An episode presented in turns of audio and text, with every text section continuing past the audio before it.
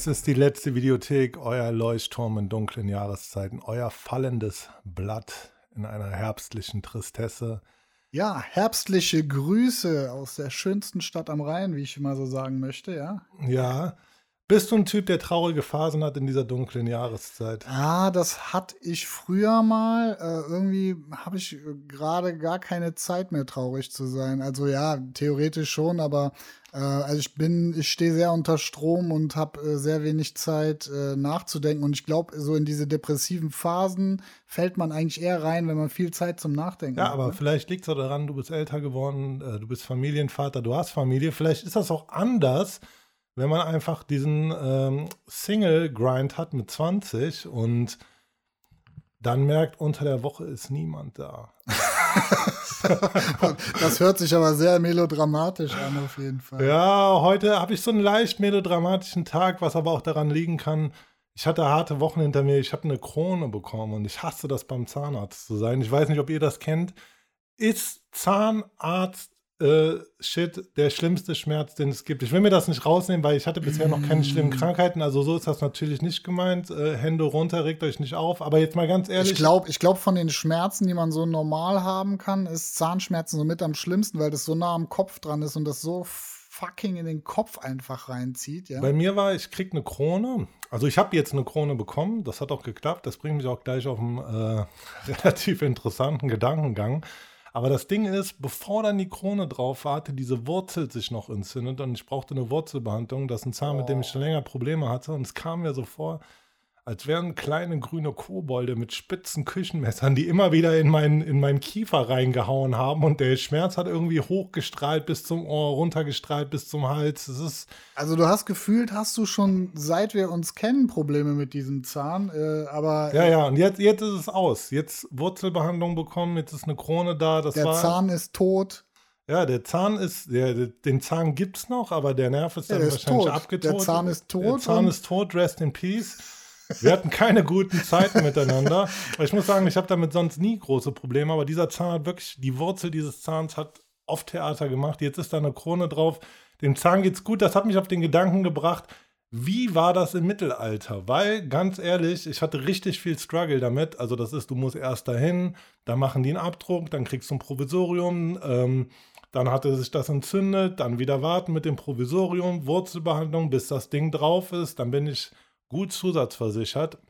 Ein Tipp an alle da draußen: Ah. Zahnzusatzversicherung. Da gibt die gute Keramik auf dem Zahn. Ja, und dann äh, gibt es den teuren Scheiß und noch so ein. Also erstmal die Krone und dann haben die irgendwie vorher noch so einen Stift eingesetzt. Hört sich ziemlich ekelhaft an, aber ich habe mir gedacht, als ich da lag und behandelt wurde und die, der mir die Betäubungsspritzen in den Kiefer reingehauen hat, fuck, wie kompliziert war dieser Scheiß im Mittelalter. Ich kann dir sagen, woran mich das erinnert. Ich weiß nicht, wie es im Mittelalter war, aber es erinnert mich ein bisschen an den Film Castaway mit Tom Hanks, wo er so Zahnschmerzen hat und sich dann mit der Kufe von, äh, von einem Schlittschuh den Zahn raushaut. Ja, ey, ganz ehrlich, also zumindest so, wann kam die Industrialisierung, was so Zuckerprodukte anging? Also das heißt, dass, ähm, also es wird ja so eine Zeit gegeben haben, wo äh, Zahnärzte, also Zahntechnik halt einfach noch nicht so weit Also ich war. glaube, ich glaube, schlechte Zähne hatten immer Saison. Das äh, hängt nicht nur vom Zucker ab. Ne? Das Ding ist, ich habe dann so ein bisschen gegoogelt und mich mal belesen, weil mich das einfach interessiert hat da im Wartezimmer. Und ähm, wusstest du, dass äh, George Washington zum Beispiel Holzzähne gehabt ah, die haben guten soll? alten Holz. Die guten alten Holzzähne, deswegen hat der Typ nicht oft gelacht. Und äh, also da habe ich gelesen, so in der Geschichte, in der Geschichte der Zahnmedizin gab es so einige Versuche, zum Beispiel Zähne von Toten einzusetzen, Oh. Zähne von Tieren einzusetzen, Holz. Holz hat ja wahrscheinlich ziemlich schn- schnell gestunken.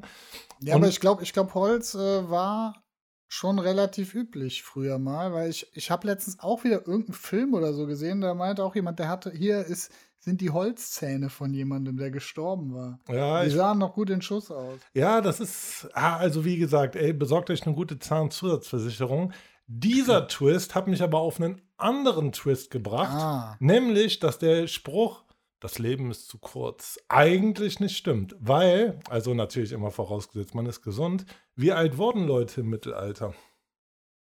So, ich glaube, das Durchschnittsalter war 30, also wir wären jetzt auf jeden Fall beide schon tot. Wir ne? wären tot. Und wenn wir jetzt 70, 80 werden, haben wir ja so gesehen extra Leben bekommen. Das heißt, wir leben zwei Leben und das ist gar nicht so schlecht, Ah, oder? man, man, man, man lebt nur zweimal, man stirbt nur zweimal, oder wie war das? Leben und sterben lassen, James Bond lässt grüßen. Meinst du, es wird in 300 Jahren ähm, so zwei Typen in einem schwebenden Wohnkomplex geben, die das gleiche Thema behandeln und sagen, das ist schon krass.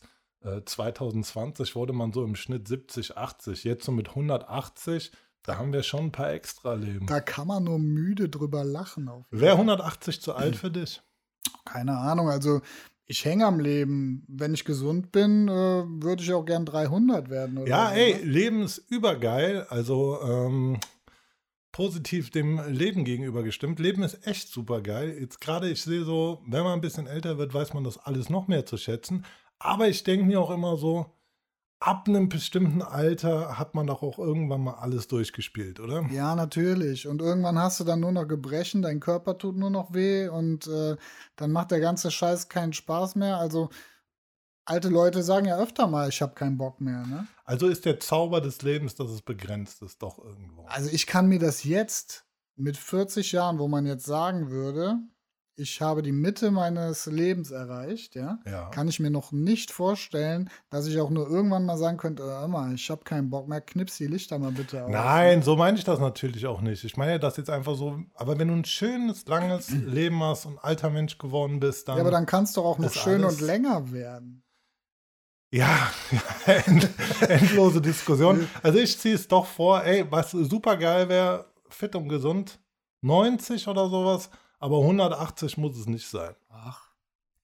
Ich weiß nicht, nee, 180 ist nicht der Swag, aber ja, kommen wir von diesen äh, tristen, aber doch teilweise auch lebensbejahenden Themen äh, mal eher zu unserem wöchentlichen oder sagen wir gerade noch dreiwöchentlichen Taken-Talk und äh, wo es jetzt gerade um die dunkle Jahreszeit ging. Wir sind vielleicht ein bisschen spät dran, aber wir haben beide geguckt von dem motherfucking OG Del Toro.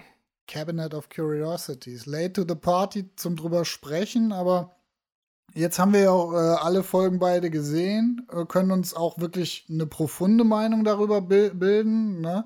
Ähm, meine, würde ich sagen, fällt jetzt mal aufs Gesamte gesehen durchwachsen aus. Wir können ja gleich mal so über einzelne Aspekte reden noch. Äh, Was würdest du so äh, im Gesamten sagen über die Serie?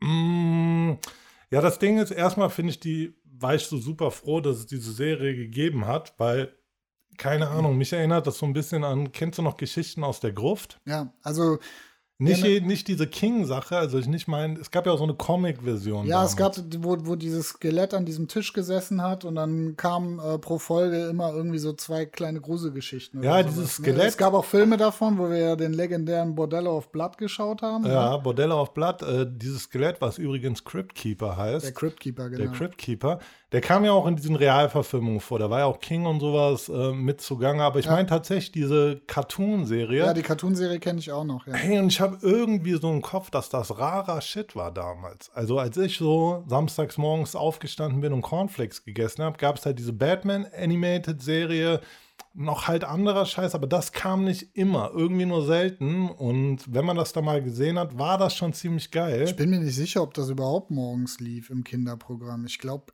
eher, dass Doch. das. Bist du sicher? Ja, sonst hätte ich es Aber wahrscheinlich dann nicht war das schon gesehen. so auf witzig gemacht. Ich kann mich an diese Comicserie, ich bin nur noch so ganz, ganz schummrig dran erinnern. Auf Diese. Comic-Serie war schon auf witzig gemacht. Also das war schon eher so softer Shit. Also sowas wie Scooby-Doo. Ja, so ein bisschen Vom kann, kann man das, glaube ich, vergleichen. Das Ding ist, ich habe jetzt gesehen, dass es bei Amazon diese komplette Serie gibt, auf DVD, aber relativ teuer, 40 Euro.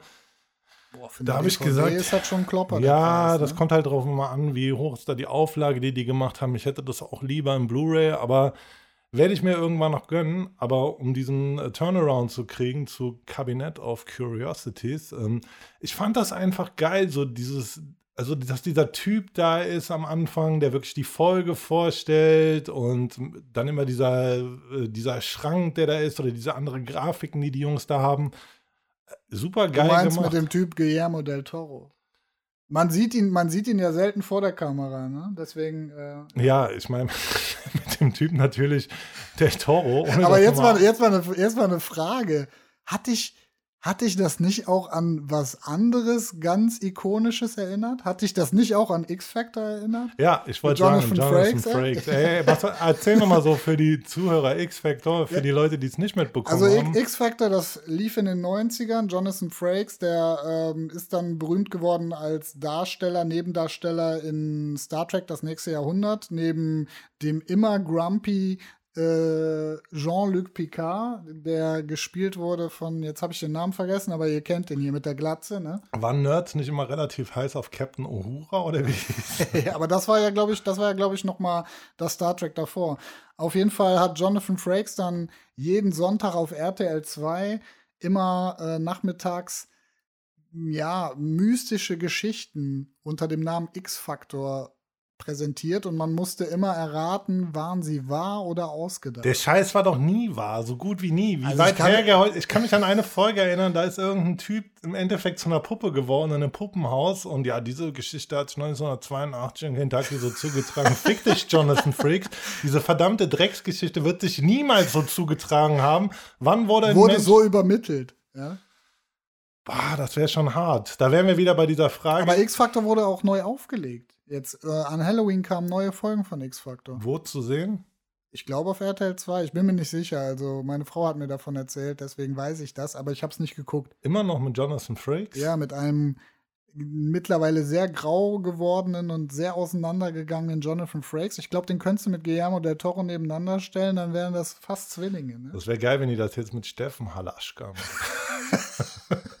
Steffen Halaschka, Alter, der Traum meiner Ah. Schwiegermütter. Bushido ist nach äh, Dubai verschwunden. Ist diese Geschichte wahr oder gefaked? Ah, man weiß es nicht. Es bleibt wahrscheinlich ewig in den Annalen der, des Deutschraps äh, verschwunden, aber darüber wollen wir gar nicht reden. Ja, X-Factor, ja, auch geile Serie gewesen, hat mir auch so äh, einen guten Chill als Jugendlicher gegeben. Haben wir hart gefeiert, das war auch so. De- Deswegen meine ich, das ist so dieses, weißt du, das hasse ich einfach an Deutschland. So als Horrorfan bist du einfach so weit hinterher. Da war, da geht einfach viel mehr in Amerika, auch so was Streaming, was Streaming angeht für Horror, weißt du, eigene Channels für Horror-Streaming und gut, geht ja jetzt auch hier mittlerweile, aber da muss einfach mehr kommen. Deswegen habe ich mich gefreut, dass so eine Serie kommt und dann auch zeitweise natürlich auf die Eins geht bei ähm, Netflix. Aber vor allem Anthologien finde ich halt auch geil, ne? wenn du einfach mal theoretisch jetzt eine Folge in der Mitte gucken könntest und die keinen Zusammenhang mit der davor und der danach hat. Das ist ja auch das Geile an diesen Anthologien einfach. Ja, das ist halt, äh, dass du halt nicht immer weiter gucken musst. Und gerade so jetzt in diesem Streaming-Serien-Game, wie oft war das so, dass die ersten ein, zwei Staffeln geil waren und dann war wieder scheiße, dann hörst du doch wieder auf. Doch lieber eine kurze, also was heißt kurze? Also eine, eine Geschichte, die eine Story geht, geht ja für mich auch schon über einen Kurzfilm drüber irgendwo, die über eine Stunde geht, nicht über eine Story, geht ja halt auch über einen Kurzfilm drüber und ähm, Ja, Ja. aber es, waren ja eigentlich immer so Kurzgeschichten. Also stand ja oft nach der Kurzgeschichte. Ich glaube, zwei Folgen waren auch nach Kurzgeschichten von H.P. Lovecraft, oder? ja, also die Inspiration H.P. Lovecraft-mäßig Ja, ist ja die schwingt in allen mehr. Folgen mit, auf jeden Also in fast allen Folgen mit. Ähm, Also Pigments Modell ist auf jeden Fall äh, ist auf jeden Fall eine Kurzgeschichte von ähm, H.P. Lovecraft. Äh, Und da- Dreams in the Witch House, Kurzgeschichte Ja, von äh, H.P. Lovecraft. Aber lass Ja. mal kurz umreißen. Also die Folge, acht Folgen, alle voneinander unabhängig, jeweils ungefähr eine Stunde. Und äh, ja, wie ich gesagt habe, für mich sehr durchwachsen. Für dich?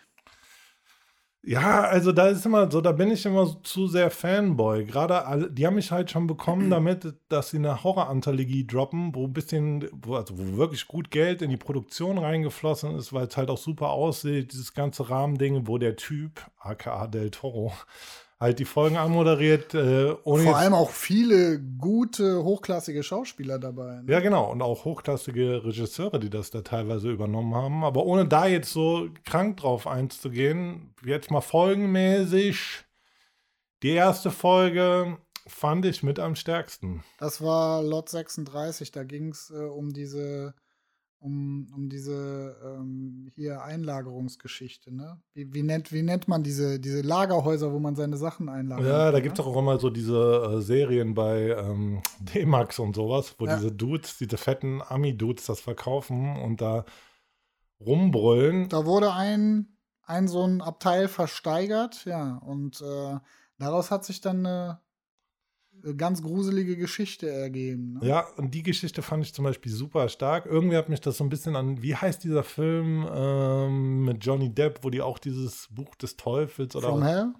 Nee, nicht From Hell. Nicht From Hell, nee, äh, die neuen Pforten, Entschuldigung. Genau, die neuen Pforten war, glaube ich, sogar von Roman Polanski, wenn ich mich nicht Fand ich super, den Film. Ja, sehr geiler Film. Die Folge hat mich so ein bisschen daran erinnert. Also, der hat ja halt diese Bücher gefunden, irgendwie so, ähm, wie nennt man das nochmal? Hier, so Witch-Shit. Ähm, ja, ich kann es ich kann's nicht genau sagen. Auf jeden Fall so ähm, ja, Zauber, Shit, Zauberbücher, okkulte Bücher. Ja, genau so. Vielleicht auch ein Necromonicon.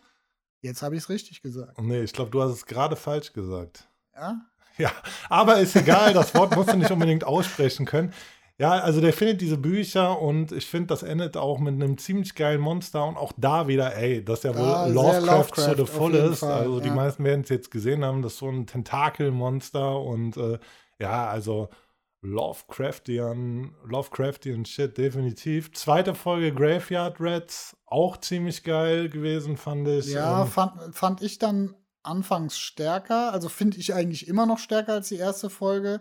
Auch geil, dass da auch schon wieder diese äh, Cthulhu-Referenzen drin sind und äh, äh, diese unter dem Friedhof quasi nochmal diese schwarze Kirche existiert. Ne? Also wir müssen ja jetzt nicht äh, auf jede Folge einzeln auf die Story eingehen, das solltet ihr euch dann angucken. Aber hier wurden auch wieder einige Lovecraft-Referenzen gedroppt. Ne? Ziemlich geil. Jetzt äh, dritte Folge, haben, mir, haben sich so ein bisschen die Geister dran geschieden, muss ja, ich sagen. Ja, die hat mir auch nicht so die gut Autopsie. gefallen. Ja. Ich fand die Idee super geil. Also die Idee ist ja eigentlich, dass so ein Alien irgendwie auf der Erde mal gelandet ist oder so eine Rasse von Aliens, die eigentlich gar keine wirklichen Sinne haben. Also nicht sehen können, nicht hören können, nicht riechen können und die suchen sich dann halt immer Wirte in Form von menschlichen Körpern, die sie dann besetzen. So an sich schon mal eine ziemlich geile Geschichte, muss ich sagen. Feier ich, also eine coole Idee. Ja. Und ähm, ja, das endet dann da drin, dass Polizist untersucht halt Mordfälle und so ein ähm, nicht leichten Bestatter, Typ, der Autopsie macht, wie nennt sich das nochmal? Ähm, warte, ich hab's gleich. So oder so, der kriegt es dann im Endeffekt mit diesen Aliens zu tun, das will sein Körper übernehmen, der Rest soll nicht gespoilert werden. Ähm, ja. ja. aber die Folge hat mir echt nicht, also es ist ja, es ist ja dann quasi in der Mitte der Folge eher so, oder ab der Mitte der Folge eher so ein kleines Kammerspielchen, ne, weil passiert ja nicht mehr viel und ich dachte, die Folge geht in eine ganz andere Richtung mit dem, wie sie gestartet ist. Also die hat mir nicht so gut gefallen. Ich habe aber gesehen, das ist tatsächlich äh, die bestbewertetste Folge auf IMDb von allen Folgen. Ist das so? Ja. Ich dachte, das wäre Pac-Mans Modell gewesen, weil dazu hatte ich zum Beispiel gelesen, dass äh, viele Leute gesagt haben, das ist eine der besten Lovecraft-Verfilmungen, die es jemals gab. Aber wenn wir jetzt so die Folgen ein bisschen runtersliden, Folge 4 fand ich auch sehr ja, geil. Also, die hast du, du hast mir dann gesagt, die wäre super. Das ist auch eine der Folgen, die raussticht, weil es eigentlich keine Lovecraft-Referenzen da drin gibt? Äh, noch dazu angemerkt, die Outside. Ähm, wir haben jetzt gerade noch mal die Liste an Folgen hier vor uns. Ja, es, ist, es geht um eine Frau, gerade die, die englischen, die in ja. Anführungsstrichen und äh, wir distanzieren uns von dieser Beschreibung nicht besonders hübsch ist, auch in ihren eigenen Augen.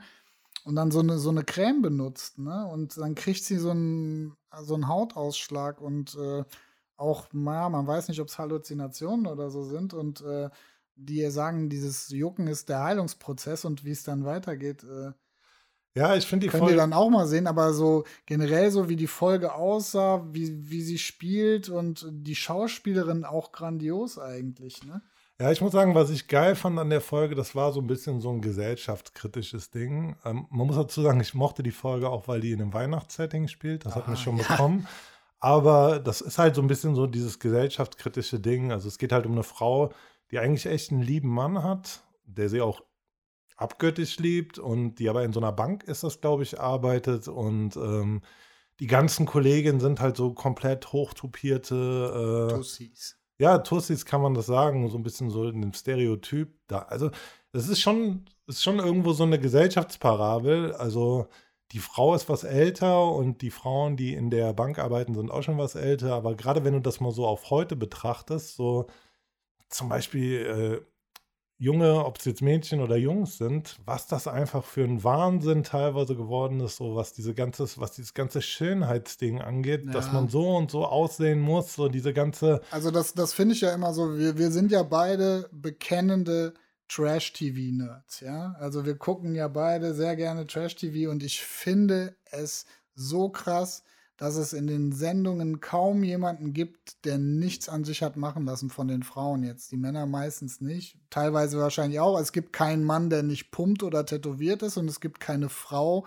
die nicht hat was an sich machen lassen fast. Ne? Guck mal, das Ding ist immer, es gibt ja manchmal Gründe, dass dass Leute sowas machen. Also ja. Sagen wir, du bist jetzt extrem übergewichtig zum Beispiel, nimmst schnell ab, dann kann es ja sein, dass du einfach eine Operation brauchst, ne, weil dann überschüssige Haut da ist oder was auch immer. Also das gibt's ja, es gibt ja viele Fälle, da will ich nichts sagen. Ne? Ja. Also wie Leute sich so in ihrem Körper fühlen, ist ja im Endeffekt sowieso immer die Entscheidung der Leute selber. Aber bei ganz vielen Menschen denke ich mir auch, hey, die, die, oder der sehen doch eigentlich hübsch aus. Also da jetzt so zigtausendmal rum zu operieren, das muss ja auch irgendwie psychisch so eine Sache geben, wo man sagt, okay, vielleicht ist das nicht ganz normal und ich orientiere mich da ja. schon hart an irgendeinem Schönheitsbild, was eigentlich überhaupt gar nicht sein muss, weil. Ähm Aber weißt du, was ich mich immer frage? Ich frage mich immer, sehen die nicht, dass sie eigentlich mit Mal zu Mal schlimmer aussehen als vorher? Oder denken die sich, scheiße, jetzt habe ich übertrieben und muss es jetzt aber durchziehen? Boah, das erinnert mich immer an RTL.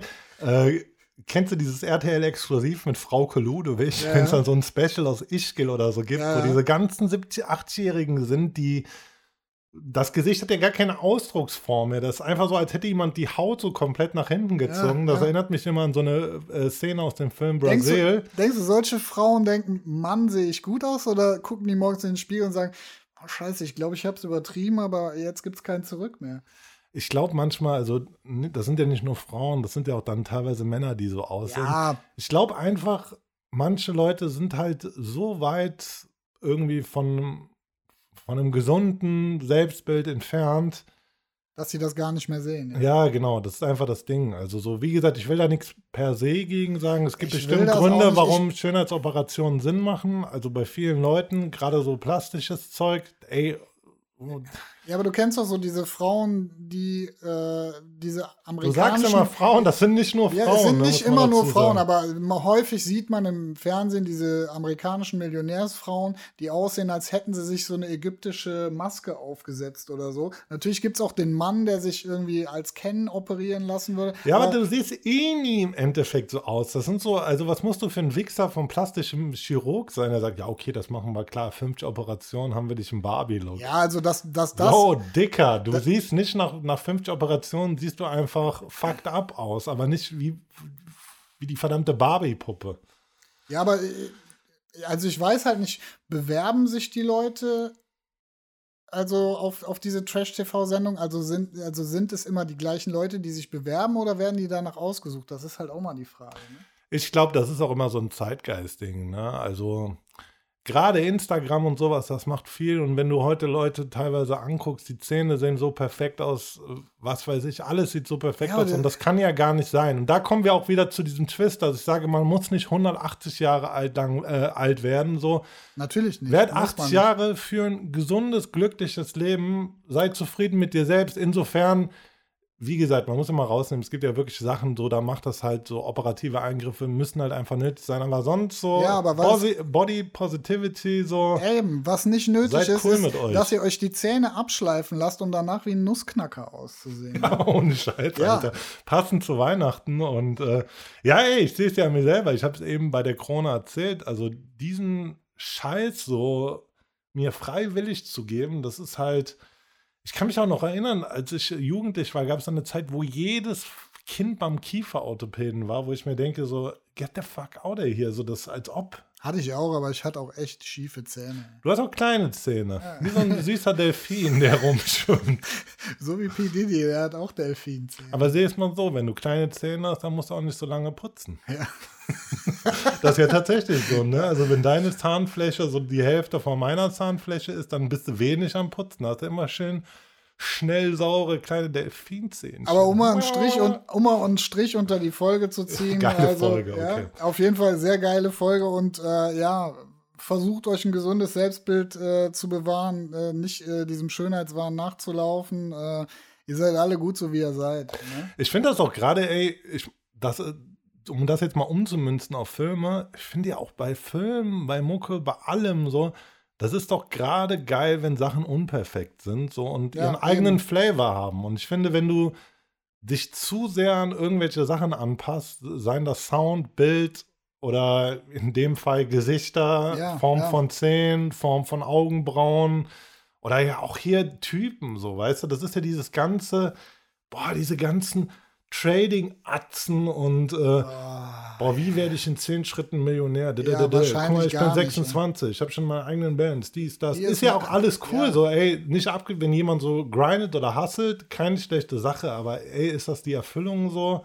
Nee, aber irgendein erbärmlicher Wichser auf YouTube zu sein, der erzählt, wie geil das ist. Ich habe in den letzten acht Minuten 200 Euro verdient. Dicker, wenn ich weiß, wie man in 800, äh, wie man in zwei Minuten 800 Euro verdient, wäre ich der letzte Typ, der dir das auf YouTube erzählt und dann auch nur 1000 Klicks dabei hat. ja, So, unglaublich. Aber never ja, ever.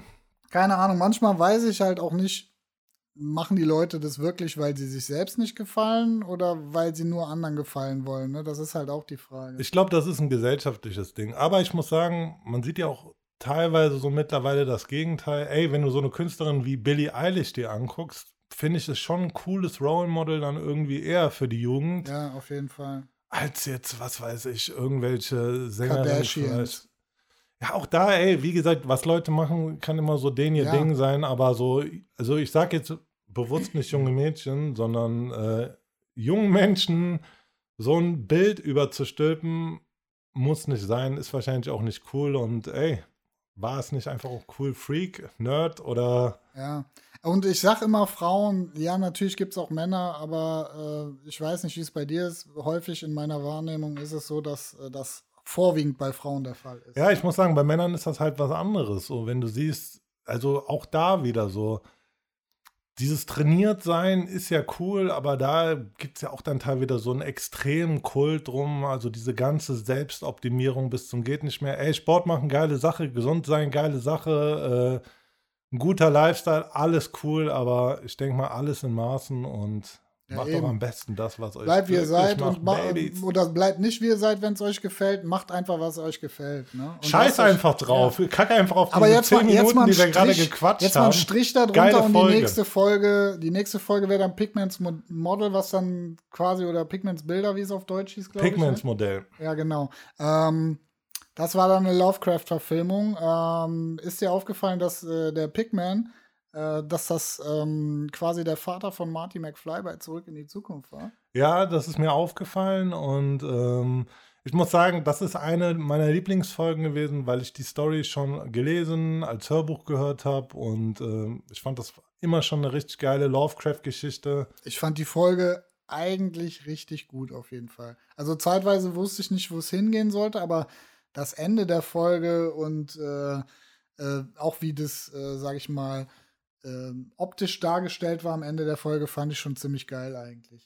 Ja, voll. Also ich fand auch so, man muss auch sagen, so diese ganzen Kreaturen, Geister, Monster in der kompletten Anthologie sehen auch einfach super geil gemacht Da aus. ist ja auch Del Toro mit am Werk gewesen. Ne? Ja, da hat der Atze Hand angelegt. Der Typ. Der Typ, der Typ Del Toro Hand angelegt. Und ne, ey, geile Folge an alle, die die Geschichte vielleicht nicht kennen, könntet ihr auch so mal hören. Dazu empfehlen, einfach mal auf Spotify vielleicht Pigments Modell eingeben.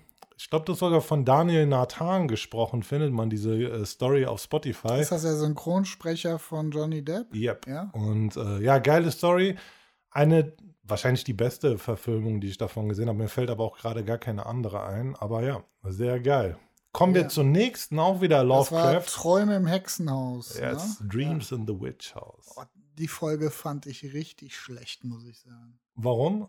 Hat mir überhaupt nicht gefallen, ich weiß nicht, aber. Reiß mal kurz Story ab und sag, was dir nicht gefallen hat. Also, du siehst am Anfang der Folge zwei Kinder. Ähm, der Dude äh, spielt, also die sind Zwillinge, der Dude spielt äh, Klavier und äh, seine Schwester ist irgendwie gerade dabei zu sterben, was auch irgendwie voll strange ist auf jeden Fall. Und dann äh, stirbt sie und der Geist steht äh, ne-, neben ihm und wird dann weggezogen in so einen Busch hinein. Und er, das nächste, was du siehst, ist, glaube ich, ein paar Jahrzehnte nach vorne und er versucht immer noch herauszufinden, wo der Geist seiner Schwester geblieben ist. Ne?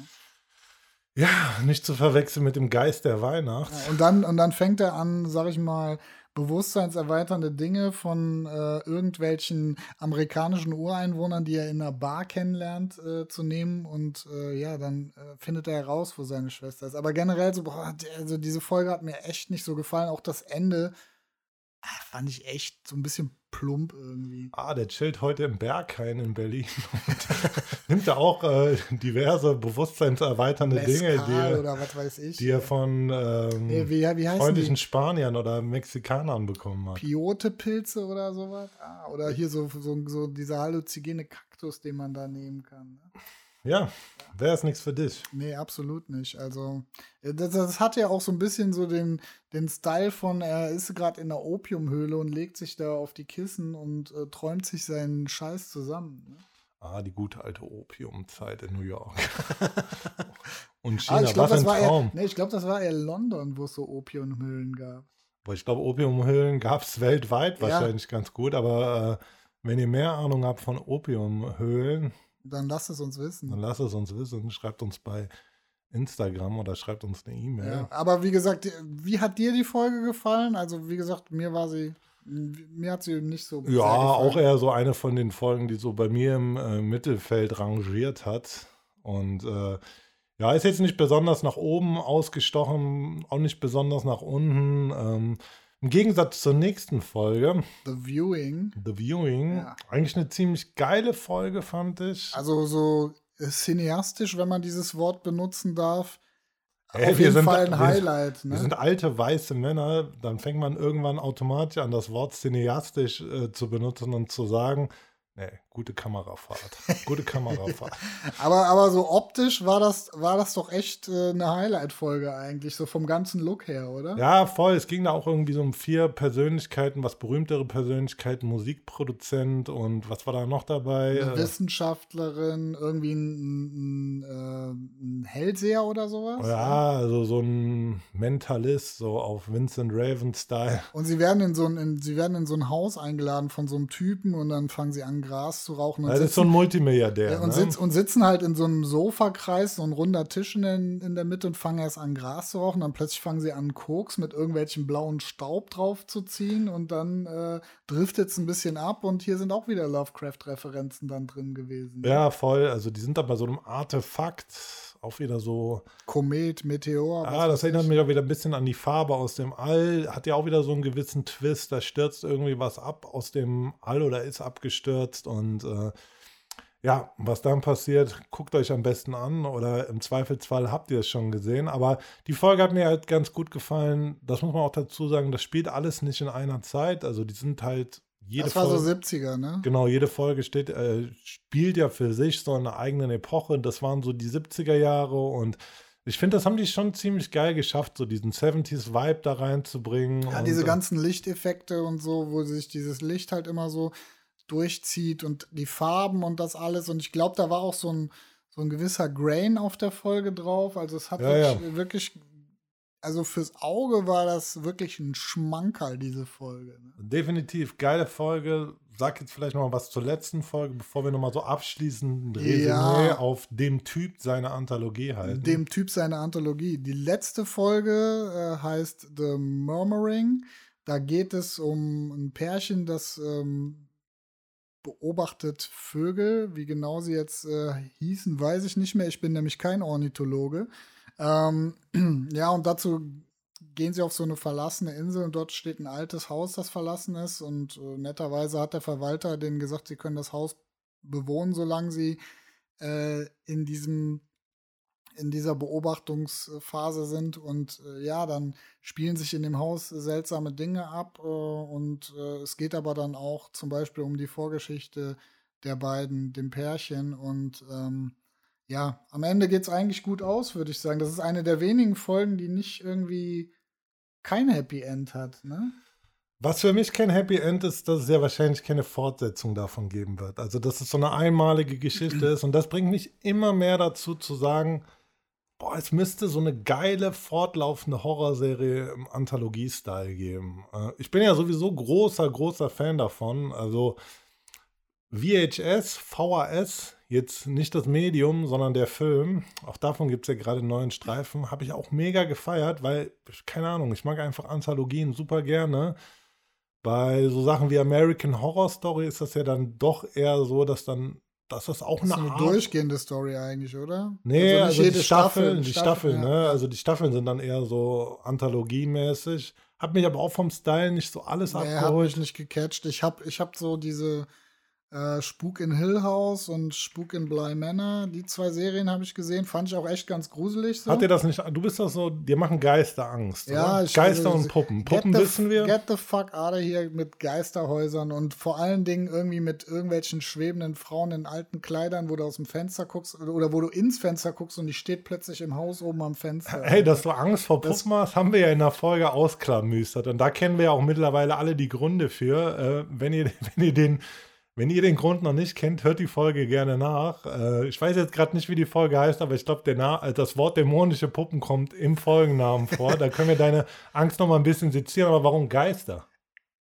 Ich glaube, das habe ich aber auch schon mal erzählt. Also ich, ich bin der Meinung, wenn es so horrormäßig irgendwas gibt, was der Realität am nächsten ist, dann ist es das und deswegen gruselt mich das. Also wahrscheinlich, weil ich weil ich irgendwie immer noch denke. Das hältst du realistischerweise für. Na, also ich weiß natürlich, es gibt keine Geister. Ich bin ja nicht auf den Kopf gefallen. Aber warum ne? sind Zombies sind doch eigentlich viel realistischer? Guck dir mal diesen ganzen. Ähm Findest du, das ist realistischer? Aber die machen mir nicht so Angst. Weil wenn ich dann The Walk, weil guck, guck mal, zehn Staffeln The Walking Dead, dann weißt du, wie du mit der Scheiße umgehen Ja, musst. aber du hast ja auch nicht Rick am Start, Alter. Das ist, du wärst allein auf dich gestellt hier in Köln-Nippes. Ähm, Du müsstest regulieren oben aus dem vierten Stock. Das wäre gar nicht so einfach. Ja, aber äh, wie gesagt, also so dieses, so, wenn wir jetzt von leicht Übernatürlichem sprechen oder von Übernatürlichem, dann sind es irgendwie Geister, die ich, wo ich noch denke, es könnte am ehesten sein, also wie gesagt, ich glaube nicht, dass es Geister gibt, aber wo ich mir denke, es könnte am ehesten sein, dass dass sowas vielleicht noch existieren könnte. Ne? Wenn du was guckst, was dir richtig Angst macht. Ja. Also hat er auf so einer Skala von 1 bis 10, so, wie hieß die Serie Spuk? Äh, Spuk in Hill House, ja, die fand ich schon echt creepy. Ja. Was würdest du sagen? 1 bis 10, 10 ist das höchste. Was war dein Angstfaktor bei dieser Serie? Ja, das geht nicht um, um den Angstfaktor. Ich schlafe einfach schlecht. Also. Nein, nein, aber nur mal den Angstfaktor. Was würdest du sagen? 1 bis 10. Bei anderen, verglichen mit anderen Sachen, die du guckst. Ja, ich weiß nicht. Vielleicht eine 7 oder so. Würdest du in den Keller gehen abends, wenn du diese Serie gesehen hättest und deine Frau Fall, sagt Alter. jetzt, ey, es muss unbedingt im Keller was aussortieren. Gar keinen das Fall, würdest du wirklich Alter. nicht machen? Nein, ich würde nicht in den Keller gehen, Alter. Ich, würd, ich, geh, ich bin sowieso so, dass ich nachts ungern in den Keller gehe, Alter. Was will ich da nachts? Was sortieren? Nein, aber ohne Scheiß. Ich kann mich gar nicht mehr erinnern, dass mir was als letzt so Angst gemacht hat, also so filmtechnisch, dass ich irgendwie Probleme habe, abends rauszugehen. Weißt du, ich gucke ich guck, ich guck die Scheiße, dann liege ich im Bett, kann nicht schlafen. Deswegen dann, kannst du wirklich dann nicht auf, schlafen? Nein, ich kann nicht deswegen nicht schlafen. Ich schlafe schlecht ein und dann höre ich irgendwelche komischen Geräusche aus der Wohnung. Ja, Häuser machen Geräusche, ich weiß, aber äh, mein Kopf verknüpft die Scheiße dann und dann, äh, ja. Das könnte kann ich erst recht nicht mehr schlafen. Das könnte definitiv ein der Geist einer alten Frau in einem Nachthemd. Die Frau in Schwarz mit Danny Radcliffe fand ich auch ganz grausam irgendwie. War es Danny Radcliffe oder die Frau in Schwarz? Ja. Oder beides. Nee, Obwohl, ey, also Danny, Danny Radcliffe, Radcliffe hat sich gemacht. Ja, oh, definitiv. klasse, klasse. Ja. Der hat sich gemacht, der Junge. Swiss Army Man kann man auf jeden Fall empfehlen. Ja, weirder Film, aber ähm, ja, geil. Also Danny Radcliffes Schauspielleistung in Swiss Army Man war jetzt eigentlich nicht so die größte, weil er sich eigentlich nicht bewegen musste, ne? Obwohl das ja auch eine große Leistung ist. Ja, ich finde das geil, dass die unkonventionelle Sachen spielen. Das ist ja genauso wie hier bei ähm, Der Leuchtturm, Robert Pattinson und ja. William Dafoe. Ja. ja, William Defoe ja sowieso über jeden Zweifel erhaben, aber Robert Pattinson, seitdem spielt der Typ für mich echt in einer anderen Liga, wo ich sage, pff, richtig krasser Schauspieler. Willem Dafoe. Nein, aber Pattinson ohne Quatsch, wenn du überlegst, der war dieser glitzernde, verdammte Vampir in Twilight und äh, in so einem Teenie-Film halt und spielt jetzt solche Rollen, das war für mich irgendwie schon Oscar-verdächtig gespielt, auch wenn ich jetzt vielleicht so ein bisschen hochgreife damit, aber ey, auf jeden Fall geile Serie gewesen. Ich bin dafür, dass mehr Horrorserien, mehr Horror-Anthologien rauskommen. Wenn ihr euch das noch nicht gegönnt habt, was wahrscheinlich unwahrscheinlich ist, holt das nach äh, oder guckt nochmal. Ich muss ganz ehrlich sagen, das wäre auch so eine Serie für mich, die ich vielleicht nächstes Halloween nochmal rauskramen würde und mir nochmal die ein oder andere Episode gebe. Aber um mal einen Sprung zu machen zu gruseligen Horrorfilmen, ich war im Kino und hab Smile geguckt. Ja, wir wollten ja jetzt auch mal ein bisschen anreißen, was wir beide so an aktuelleren Sachen gesehen haben in letzter Zeit. Ja, einfach mal so einen Schwung aus dem Leben. Ich meine, wir chillen hier, wir chillen hier in dieser verrauchten Filmtheke. Ja. Ist, ist heute keiner mehr reingekommen, deswegen können wir uns unterhalten. Ey, seit langem war ich wieder im Kino, was tatsächlich gar nicht so oft vorgekommen Und? ist die letzte Moritz Zeit.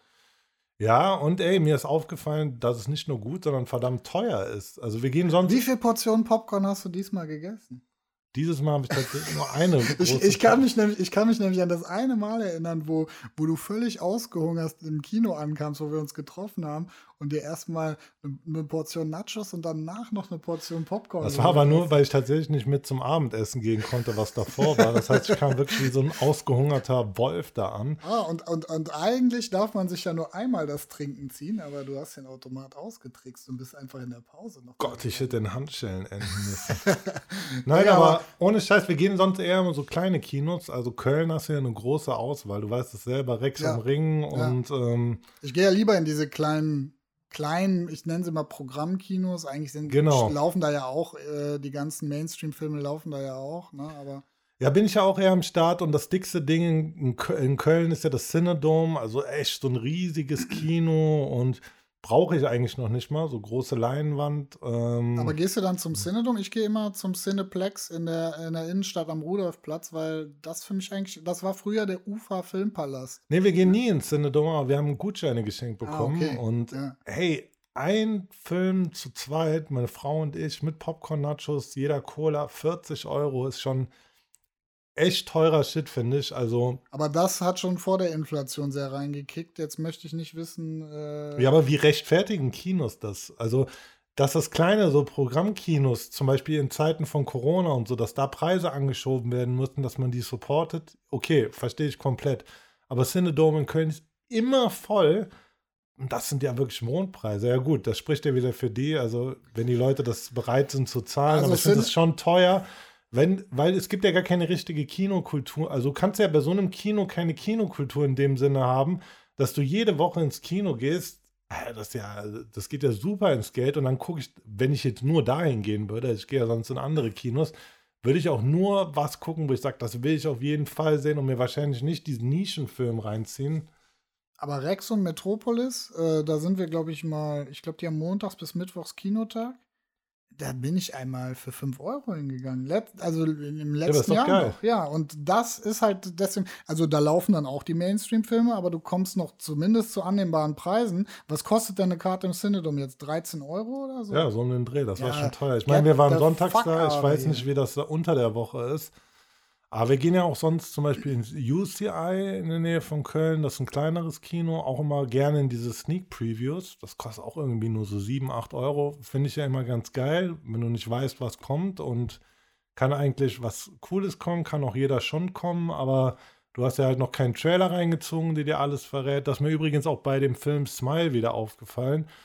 Um das ganz kurz zu umreißen, das ist halt die Story von so einer Psychiaterin, die in einer Klinik arbeitet und dann kommt da halt so eine junge Frau rein eines Tages, die sich dann vor ihren Augen das Leben nimmt und ihr von irgendeinem Dämon erzählt, der sie verfolgt und die lacht dann halt so ganz creepy, lacht die diese Psychiaterin an und äh, das ist irgendwie ein Zeichen dafür, dass dieser Dämon Besitz von den Leuten ergriffen hat. Das äh, spielt sich dann auch so durch den Film.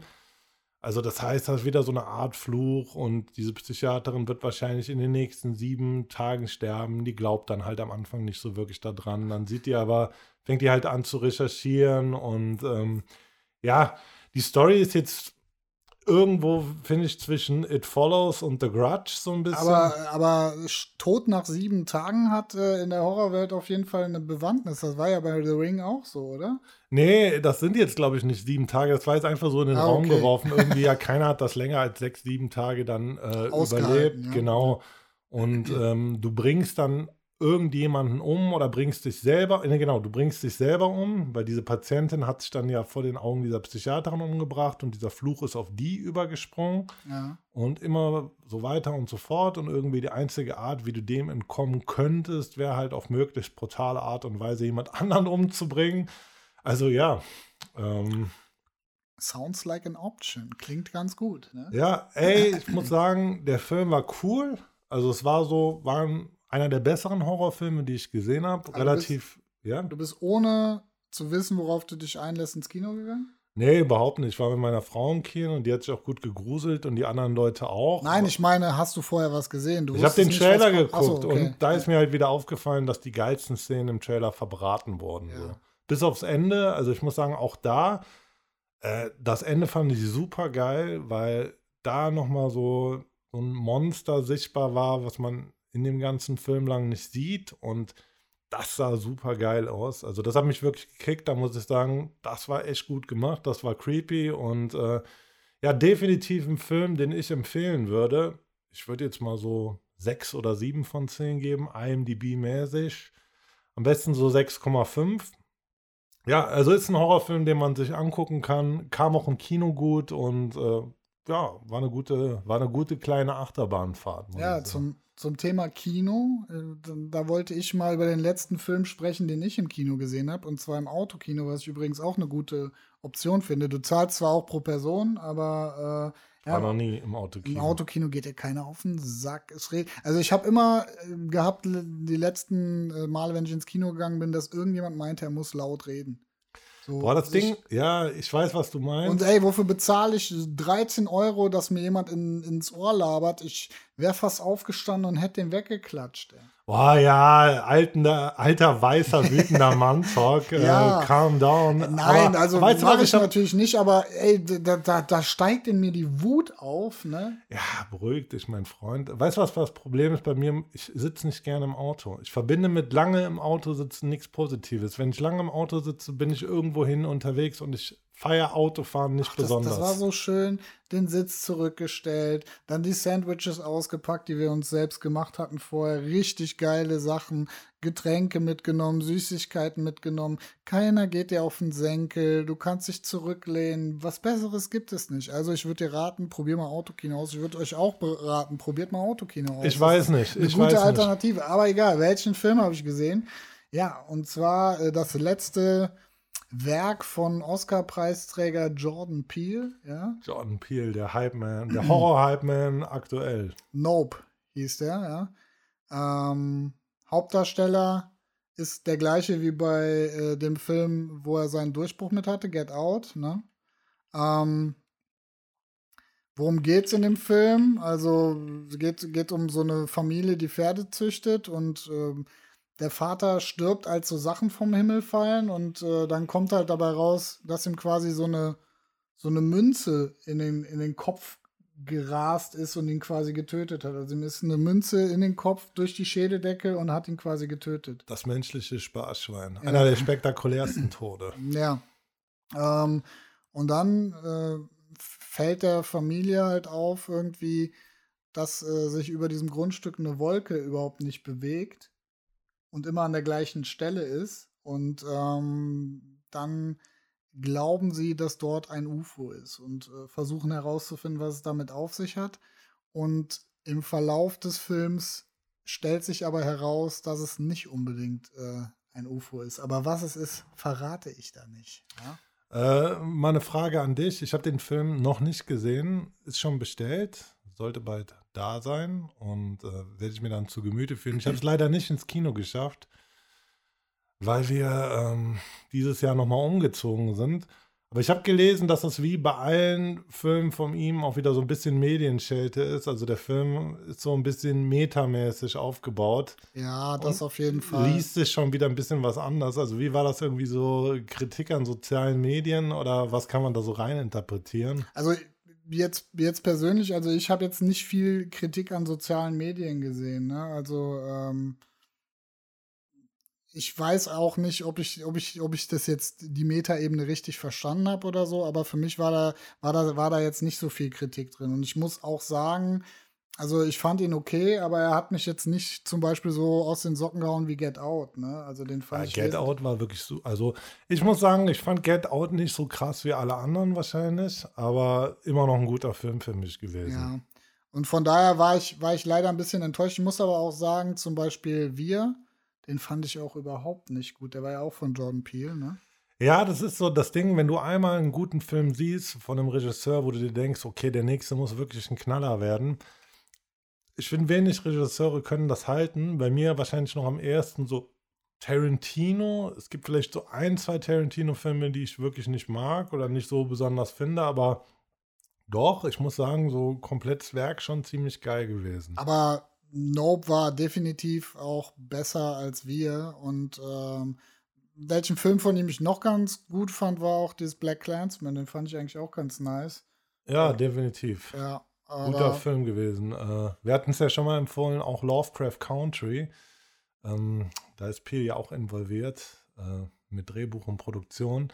Und anscheinend hat er, das wusste ich nicht, den, äh, die Neuverfilmung von Candyman. Ja, war aber auch ziemlich scheiße, muss ich sagen. Ja, gut, habe ich nicht gesehen. Wollte ich mir mal angucken, weil der gerade auf Wow ist, weil ich gerade noch einen Monat Wow habe. Ne? Ja, was kostet Wow eigentlich?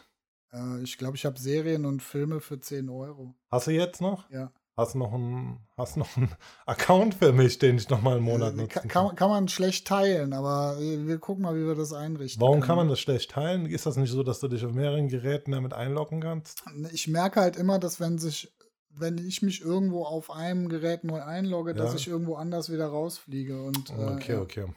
Deswegen lässt sich das schlecht teilen. Ey, deswegen da, guckt euch den alten Candyman an. Ich Ja, definitiv, Die Neuverfilmung ne? war nicht so geil. Manchmal sind Neuverfilmungen ja ganz cool, aber genau das gleiche gilt bei Hellraiser. Da werden wir nochmal in späteren Folgen zu kommen. Aber auch da das Original lieber gucken als diese Neuverfilmung. Hat mich nicht so aus den Socken gehauen. Also ich würde sagen. trotzdem sagen, Nope. Guckt ihn euch an. Ne? Also kann ja auch sein, dass ich das völlig anders finde. Also ich würde ihm trotzdem eine stabile 6 geben. So, ne? Ja, das will schon was heißen. Also eine 6 ist ja wirklich nicht schlecht, ne? Ist nicht schlecht auf jeden Fall, ja. Was hast du noch gesehen? Du hast Halloween Kills gesehen, da haben wir drüber gesprochen. Ja, den, Äh, haben, den haben wir letztens, äh, ein Kollege und ich geguckt, als leider unser Filmeabend geplatzt ist. Ne? Ja. Ja, da haben wir uns den angeguckt. Ähm, und da muss ich sagen, dem würde ich sogar eine 7 geben. Alleine, weil, also, hey, wir wissen alle, was bei Halloween passiert. Man muss jetzt nicht groß irgendeine äh, Handlung anreißen. Wer den Film davor gesehen hat, der ja auch wieder Halloween hieß äh, und wo Jamie Lee Curtis mitgespielt hat, Jamie Lee Curtis spielt jetzt wieder mit. Es spielen anscheinend auch äh, andere Leute aus dem ersten Halloween-Film mit. Oder zumindest werden Figuren aus dem ersten Halloween-Film wieder aufgegriffen. Aus, dem, aus den 70er Jahren. T- Teamt Jamie Lee Curtis nicht irgendwie Team-up-mäßig mit Michael Myers in diesem Film oder habe ich da was falsch verstanden? Nee. Nee, nee, nee, nee, nee. Nicht mit Michael Myers, sondern mit einem Cop. Ah, Quasi. stimmt, stimmt, Mit stimmt. einem Cop. Aber auf jeden Fall. Ähm, Auch da zu meiner Schande, ich habe den noch nicht gesehen. Wir hatten ja den Halloween davor, hatten wir ja im Kino gesehen, damals zu dritt, ne? Und äh, das Ende war ja, dass äh, Michael Myers in diesem Haus verbrannt wurde. Und jetzt ist es so, Jamie Lee Curtis äh, am Anfang liegt im Krankenhaus. Am Anfang auch der Cop äh, liegt irgendwo verwundet rum. Und äh, dann äh, fährt die Feuerwehr zu dem Haus. Und natürlich ist Michael Myers nicht tot. Ja, natürlich ist der nicht tot, Alter. Warum sollte der auch tot sein? Warum sollte es einen neuen Film geben? Und ey, der Film, der Film bietet aber wirklich gute Kills, ja. Also äh, das hat wirklich Spaß gemacht zu gucken und deswegen alleine so wegen den Kills so. Ich bin ja nicht der größte Fan von Brutalität, aber das war schon echt geil. Also das ist ja, du kannst das ja nicht richtig ernst nehmen. Das ist ja so eine, meiner Meinung nach ist das so eine Slapstick-Brutalität, die da an den ja, Tag gelegt voll. wird. Also ne? ich meine, das ist ja bei den, das ist ja bei vielen Horrorfilmen, dass es halt einfach so überzogen ist, dass du, du denkst so und sagst, oh, oh, und dann, ja, alleine für die Kills so, ähm, und ey, Story brauchen wir nicht drüber zu reden. Also es ist keine grandiose Story. Ende ne? den wieder offen, steht da noch ein Teil ins Haus? Naja, es, es, kam ja diesen Oktober Halloween Ends in die Kinos. Ne? Ah, genau, das habe ich nämlich verwechselt. Halloween Kills und Halloween Ends. Weil ich glaube, da ist das so, dass äh, es irgend so ein Team ob mit Michael Myers gibt, aber ich will noch nicht erzählen. Da bin ich, ich habe den gespannt, Film noch nicht geguckt. Habe ich auch nicht gesehen, ja. Sollten wir uns reinziehen. Aber Halloween Kills auf jeden Fall eine Empfehlung von mir. Also wer Halloween mag, der sollte den auch mögen. Vielleicht äh, seid ihr da anderer Meinung, aber allein für die Kills und das alles äh, gibt es von mir eine klare 7 und eine klare Empfehlung. Ne? Werde ich mir auf jeden Fall reinziehen und ähm, ich will auch Halloween Ends gucken. Da habe ich wirklich Bock zu. Ja, vielleicht können wir den ja nochmal zusammen äh, und dann ähm, äh, hier in diesem Rahmen nochmal darüber resümieren, ob die Reihe denn endgültig gut abgeschlossen wurde. Ja, schauen wir mal, wenn die denn überhaupt abgeschlossen ja, wird oder wurde ja irgendwas Neues passiert da. Ähm. Aber hast du in letzter Zeit noch irgendwas gesehen oder? Ja, eine Sache fällt mir definitiv noch ein, aber auch da ein bisschen late to the party. Aber ihr wisst, wir sind nicht der Hochglanz-Podcast, der mit professionellen, aktuelle, aktuellen Themen aufwartet. Ey, ihr wisst doch, die besten Gäste kommen immer zu spät. Ja, so ist das. Die besten Gäste kommen immer zu spät, was aber auch nicht immer die Realität ist, meiner Meinung nach. Meistens kommen die, die, die letzten Gäste sind immer die, die schon hart angesoffen sind und eher ne, rumnerven. Ja, aber, aber man, lassen wir es einfach Man so sagt stehen. doch immer, die, die wichtigsten Leute kommen immer zu spät. Ne? Ey, dieses Mal ein Drama von mir mit einem unserer liebsten Darsteller dem legendären Nicolas Cage. Ah. Und es geht um den Film Pick, also wirklich ein Film, der mir nah ans Herz gegangen ist. Ähm, da habe ich jetzt überhaupt kein Bild zu erzählen. Aber ey, richtig weirde Story. Er ist halt ein Typ, der ehemaliger Sternekoch war und auch ein Restaurant hatte. Und er lebt aber abseits äh, mit seinem Trüffelschwein irgendwo im Wald ganz alleine. Und da kommt halt immer so ein anderer Typ aus der nächstgelegenen Stadt und holt dann immer Trüffel ab von ihm, dass das Trüffelschwein findet und das ist so sein Einkommen. Er will aber auch überhaupt nichts mit Menschen und der Welt da draußen zu tun haben. Und im Endeffekt ist das dann so, dass dieses Trüffelschwein geklaut wird, also entführt wird. Und er macht sich halt so als komplett versiffter, im Wald lebender Landstreicher Dude auf in die Stadt, um sein Trüffelschwein wiederzufinden. Und das hört sich halt jetzt super lustig, funny und slapstick-mäßig an, ist es aber gar nicht. Also es ist wirklich so ein herzerwärmendes Drama. Man, man merkt halt so im Verlaufe der Geschichte, dass er damals, wie gesagt, so ein übertrieben krasser Sternekoch war, aber seine Frau gestorben ist und der über diesen Verlust nie wirklich hinweggekommen ist. Und äh, dieses Trüffelschwein so ein bisschen ersatzweise als Familie herhält und er mit diesem Trauma nie umgegangen ist. Und äh, ohne da jetzt das Ende zu verraten, es gibt den Film gerade bei Amazon Prime, glaube ich, kostenlos im Stream. Und ey, der Film ist mir wirklich hart an die Nieren gegangen, wie es kein Horrorfilm oder sonstiger Schocker machen könnte. Also super trauriger Film. Es geht halt um unaufgearbeitete Traumata. Äh, ja, ich hatte ein ich hatte eine Träne im Knopfloch, wie man so schön sagt. Und ey, unglaublich toll einfach gewesen. Also super schöner Film voll unkonventionelle Story, wahrscheinlich auch nichts für jedermann. Ich könnte dir direkt zehn Leute im Freundeskreis nennen, die den Film scheiße finden würden. Mich hat der echt berührt. Ich fand den sehr herzergreifend, sehr toll und ich liebe Nicolas Cage. Also schon wieder so eine Nicolas Cage-Performance für mich, wo ich sage, so totgeglaubte Leben länger. Der schafft es halt immer wieder, sich irgendwie mit guten Performances die letzten Jahre doch wieder nach oben zu spielen. Und gerade dann diese kleinen Indie-Streifen, das meine ich halt so. Das ist ein Film, der niemals groß in Kinos Furore machen würde oder in Videotheken oder im Saturn oder was weiß ich was. Das ist halt ein sehr spezieller Film, sehr, sehr eigen und äh, ja, ich habe ihn geliebt. Wäre für mich definitiv eine 8 oder 9 von 10. Ja? Ja, sehr guter Film. Ich weiß nicht, ob der dir gefallen würde, aber sei ich Vielleicht, vielleicht gucke ich mal rein. Pick mit Nicolas Cage, Jetzt. guckt euch das an und äh, Jetzt ja. hast du mich ein bisschen neugierig gemacht, aber traurig wenn, schön. Wenn wir so von acht, acht von zehn reden, da habe ich noch einen gesehen dieses Jahr. Ähm, ist, ein, ist ein klein bisschen länger her, aber ich dachte gerade vom Thema Guillermo del Toro passt das hier hin, weil das ist äh, ein Film von Guillermo del Toro und das ist Nightmare Alley. Ich habe ihn dir schon öfter äh, empfohlen, du hast ihn immer noch nicht geguckt. Ja, ich habe den auf der Liste. Guck mal, bei mir ist das Ding, ich sage dir das ganz ehrlich, wenn ich Zeit habe, neben Arbeiten Filme zu gucken, habe ich erstmal schon tausend offen. Und es kommt auch immer darauf an, ob ich die Filme alleine gucke oder mit meiner Frau zusammen. Den kannst du auf jeden Fall mit der Frau gucken. Muss ich sowieso alleine gucken. Also so richtig abseitigen Kram, den ich mag und so übelster Independent Stuff.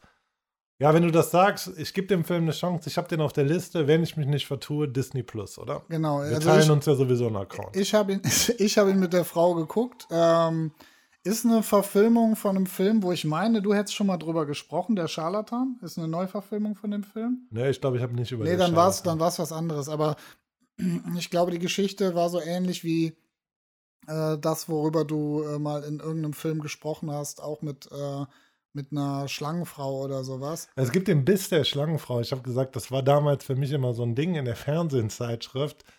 Ähm, habe ich das immer, wenn ich irgendwie über Nee, also es geht um so, um so, also in dem Film geht es um einen Wanderjahrmarkt. Und äh, quasi, ne, der Hauptdarsteller Bradley, Bradley Cooper, der kommt zu so einem Wanderjahrmarkt und ähm, geht dann quasi bei so einem Mentalisten in die Lehre, äh, den er dann später auch los wird.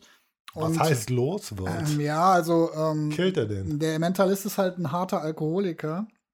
Und äh, es gibt da irgendein Zeug, das heißt Holzalkohol. Und er sagt, pass bitte auf, dass du dem nichts von dem Holzalkohol gibst, weil der ist tödlich. Und er nimmt halt vorsätzlich diese Flasche mit diesem Holzalkohol und gibt sie ihm so, ah. um sich dann quasi, quasi ihm zu entledigen. Und dann wird er quasi der Hauptmentalist auf dieser, an diesem Wanderjahrmarkt. Und auf diesem Jahrmarkt, äh, ich glaube, der Besitzer dieses Jahrmarkts ist Willem Dafoe. Ja, und äh, da gibt es auch immer äh, so eine Attraktion, die heißt der Geek. Das ist halt so ein, so, äh, anscheinend irgendein so geistesgestörter Typ, der dann einem lebenden Huhn den Kopf abbeißt.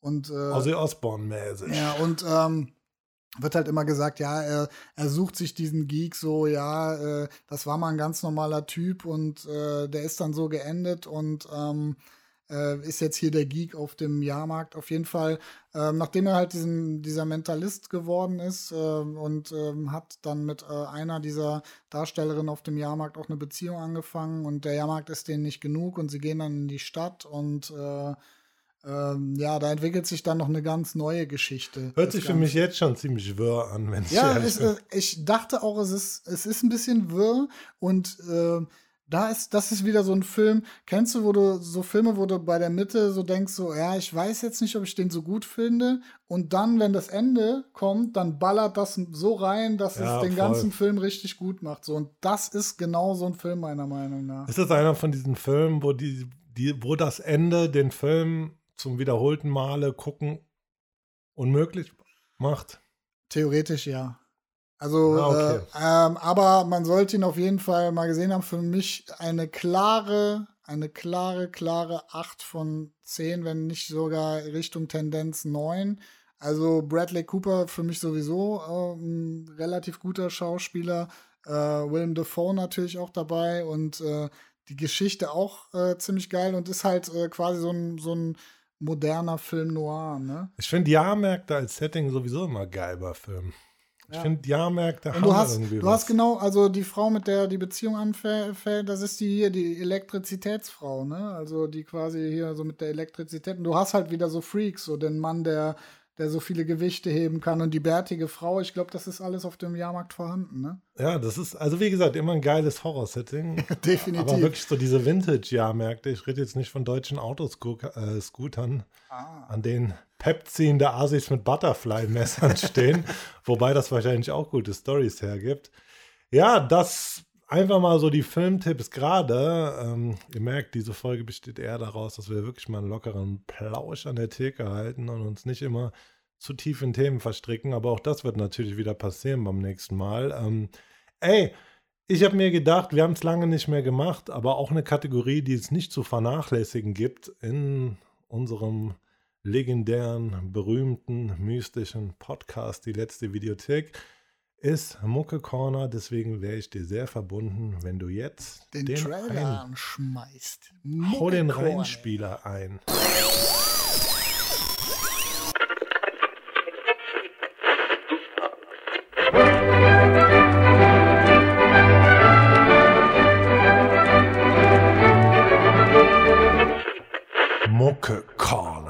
Ah, der Einspieler macht mich immer glücklich. Was hast du denn mitgebracht für uns heute? Ja, der Einspieler macht mich auch glücklich.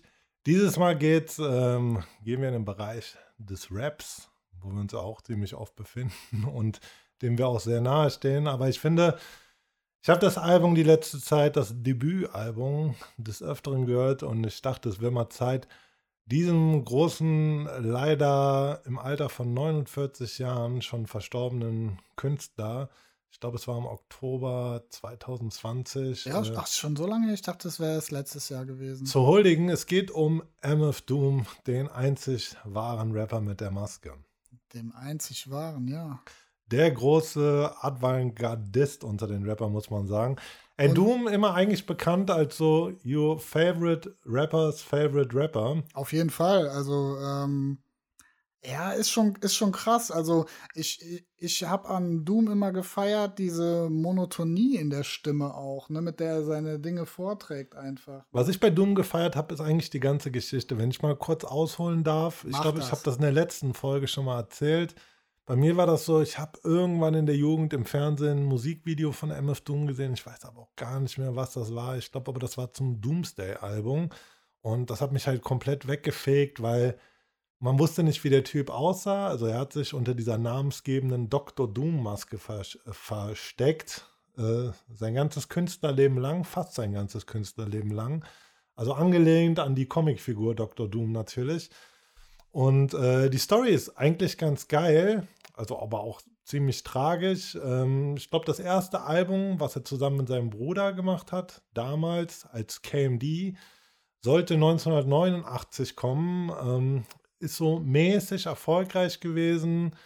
Und dann beim geplanten Release vom zweiten Album ist der Bruder leider tragisch verstorben. Und, Wenn du äh, sagst Bruder, sprechen wir vom häufig erwähnten DJ Subrock. Genau, ja? wir sprechen vom häufig erwähnten DJ Subrock. Also alles so geschehen Ende der 80er Jahre, Anfang der 90er Jahre. Der ist halt verstorben und ähm, das Label hat sich dann auch aufgrund des Coverdesigns von, das war, hieß Black Bastards, das Album, hat sich dazu entschieden, das Album nicht zu veröffentlichen, wollte das auch nicht mehr machen ohne den zweiten Frontmann. Und daraufhin ist MF Doom, der sich damals noch Love X genannt hat, erstmal von der Bildfläche verschwunden. Aber der ist ziemlich lange von der Bildfläche verschwunden, ja. bis das erste MF Doom Album kam, oder? Genau, er ist ziemlich lange von der Bildfläche verschwunden. Ihn hat eigentlich so diese, dieses ganze, die ganze Industrie, die ganze Musikindustrie, die ganze Popkultur extrem angekotzt, weil er gesagt hat, ja, das ist einfach, äh, das ist einfach alles Plastik, ich habe da keinen Bock mehr drauf und ist dann Ende der 90er Jahre mit einem neuen AKA wiedergekommen, hat sich dann MF Doom genannt. Das MF steht hier für Metal Face, wahlweise auch Metal Fingers und ähm, hat eigentlich komplett seinen eigenen Film gefahren. Ne? Also hat so ein komplett eigenes Universum für sich erschaffen, wollte nichts mehr mit dem Mainstream zu tun haben, hat sich diese Metallmaske angezogen. Also im wahren Leben eigentlich mehr oder weniger eine Comic-Geschichte und ähm, hat dann das legendäre Hip-Hop-Album Operation Doomsday rausgebracht. Oh yeah. Wie du sagst, also abseits jeglicher Norm, also komplett gar keine kommerzielle Ausrichtung, hat ganz viel B-Movie-Sachen gesampelt für seine Beats. Also gerade die Beats sind, Liebhaber werden es wissen, ganz viel obskures Soul, Jazz, wie gesagt, B-Movie-Zeug gesampelt. Ähm, hat dann in seinem eigenen Universum, in dem er MF Doom ist, dann noch andere Charaktere erfunden, wie King Ghidorah, ein riesiges Monster aus dem All mit mehreren Köpfen, was halt auch rappt. Also er hat so dieses ganze Musikgame eigentlich so ein bisschen ad absurdum geführt, wo andere Leute halt, also andere Rapper, viel immer noch so boasten und braggen. Da war Doom halt echt auf so einem ziemlich chaotischen Kunstfilm unterwegs. Auch die Reime sehr verschachtelt, so nicht diese typischen Vergleiche. Also sehr viel so Listener-Mucke. Hat dann weitere Classics gedroppt. Mm, Food ist auch ein Album, was ich euch auf jeden Fall verlinken werde. Ähm, auch mega viele Klassiker drauf, muss man jetzt schon sagen. Also sowohl von den Beats auch als auch vom Rap äh, ungeschlagen und ähm, hat halt so einen Charakter von. Ich finde das immer das, das Geile so in Kunst. So gerade bei Doom wenn ein Künstler sein eigenes Universum erschafft und der als Person nicht mehr greifbar ist. Und ich glaube, das war so das Ding, worum es bei Doom ging, so die ganze Karriere lang halt, so diese eigene Welt zu erschaffen. Es so existieren ja auch wirklich kaum Fotos von ihm ohne Maske, oder? Ne, also es gibt Fotos natürlich in der Zeit von KMD, bevor ja. er MF Doom war als ja. junger Mann, aber nachher, also er hat sein Leben auch komplett so aus der Öffentlichkeit rausgehalten, hat auch ziemlich viel witzige Sachen gemacht. Es äh, gab halt MF Doom-Auftritte, wo irgendwelche Doppelgänger aufgetreten sind und ähm, nicht er selber. Weiterer Höhepunkt so in seinem musikalischen Schaffen war dann natürlich, als er sich mit Madlib zusammengetan hat. Mad Ma Villain. Ja, genau. Mad Villain, das Album Mad Villainy. Ähm, Mastermind Madlib, auch da, also. Ja, das passt ja, das passt ja wie die Faust aufs Auge, Madlib und Doom, äh, ne? Ja, genau. Und das war halt auch wieder so ein Ding, so, da haben sich wieder zwei super Schurken zusammengetan, The Illest Villains und ähm, haben da auch echt für Hip-Hop einen wegweisenden Klassiker ja. bereitet. Rhinestone Cowboy. Ähm, da, da, erinnere ich mich auf jeden Fall an eine Zeile aus diesem Album: The best MC with no chain you ever heard. Ja, ey, und das umreißt halt auch so ein bisschen sein künstlerisches Schaffen. Wie gesagt, er ist mittlerweile leider verstorben, aber. Ähm, Gott hab ihn selig. Ey, Gott hab ihn wirklich selig. Also MF Doom, einer der letzten großen Hip-Hop-Helden. Ich finde immer so, wenn du Rap mit Graffiti vergleichst, war Graffiti zum Beispiel immer die ehrlichere Kunstform, weil es im Endeffekt sind die Leute rausgegangen, haben so viel Mühen, Kosten, Nerven und Lebensgefahr auf sich genommen, um ihre Kunst zu machen. Ja. Weil es halt irgendwie um das ging, äh, es ging nicht um den Typen, der dahinter ist, sondern um das Produkt, also um die Kunst an sich. Und ich finde, das ist bei Doom halt wirklich eine besondere Sache, weil es im Endeffekt scheißegal ist, wer hinter dieser Maske ist. Es ist halt einfach der Charakter, Doom. Und äh, deswegen mal nochmal nachgeholt für euch. Also, wenn ihr irgendwie Freunde von, von gutem Rap seid, werdet ihr MF Doom wahrscheinlich kennen. Aber für alle anderen auf den Tresen dieses Mal Operation Doomsday, das MF Doom Debütalbum. Das legendäre Album. Genau, definitiv ans Herz gelegt. Hm, Food. Und natürlich das Collabo-Album, was er mit Madlib zusammen gemacht hat. Es kamen auch ganz viele tolle andere Projekte und ähm, wir werden euch das verlinken. Hat er nicht auch mit äh, Inspector Deck und äh, äh, Esoteric Scissorface gemacht? Ja, also es gibt super viele Doom-Sachen. Also da gibt es viel für euch zu entdecken, gerade wenn ihr den Künstler noch nicht kennt. Wenn ihr auch so muckemäßig ein bisschen, zumindest ab und zu, auf unkonventionellen Faden unterwegs seid und mal was anderes hören wollt und ihr MF Doom noch nicht kennt, wird es auf jeden Fall Zeit, in dieses Universum einzutauchen. Und deswegen heute Mucke Corner mal MF Doom, The Illest Villain. Hört MF Doom. Es gibt wenig, wo, wo sich äh, Leute im Rap einig sind, aber bei MF Doom sind sich eigentlich alle einig. Ja, auch, also man kennt das ja zum Beispiel immer, dass posthum Leute dann noch auf dem höheren Schrein gehoben werden, als sie vielleicht künstlerisch verdienen. Also ich sage hier extra künstlerisch. Ist bei MF Doom aber tatsächlich nicht der Fall, weil sich irgendwie auch alle großen Rapper von Jay-Z bis Nas und äh, aber auch alle kleinen äh, Avantgardisten-Dudes sich auf Doom einigen konnten. Ähm, ja, ist halt eine 10 von 10. Eine klare 10 von 10. Deswegen diese Woche MF Doom. Und ansonsten, ich würde sagen, das war's. Ähm, ja. Ich wünsche euch einen wunderschönen, wir wünschen euch einen wunderschönen guten Das war wieder eine tolle Folge hier, ne? muss man schon sagen. Da haben wir wieder gut Ja, kann man sich wieder ne? selbst äh, selber auf die Schulter klopfen. Das war eine tolle, wenn auch vielleicht etwas ich fand unseren, Folge. Ich fand unseren Talk heute wirklich, äh, wirklich richtig gut. So, ne? Nee, ich finde es auch richtig klasse. Ja, Geil, geile gut. Typen. Nein, Spaß beiseite. Ey, habt euch wohl. Ja. Wir wünschen euch einen guten Tag, eine gute Nacht, wo immer ihr gerade seid. Wir hoffen, wir sind eure treuen Begleiter Bleibt in dunklen und in hellen Stunden. Macht's Bis zum gut. nächsten Mal. Ciao. Bye, bye.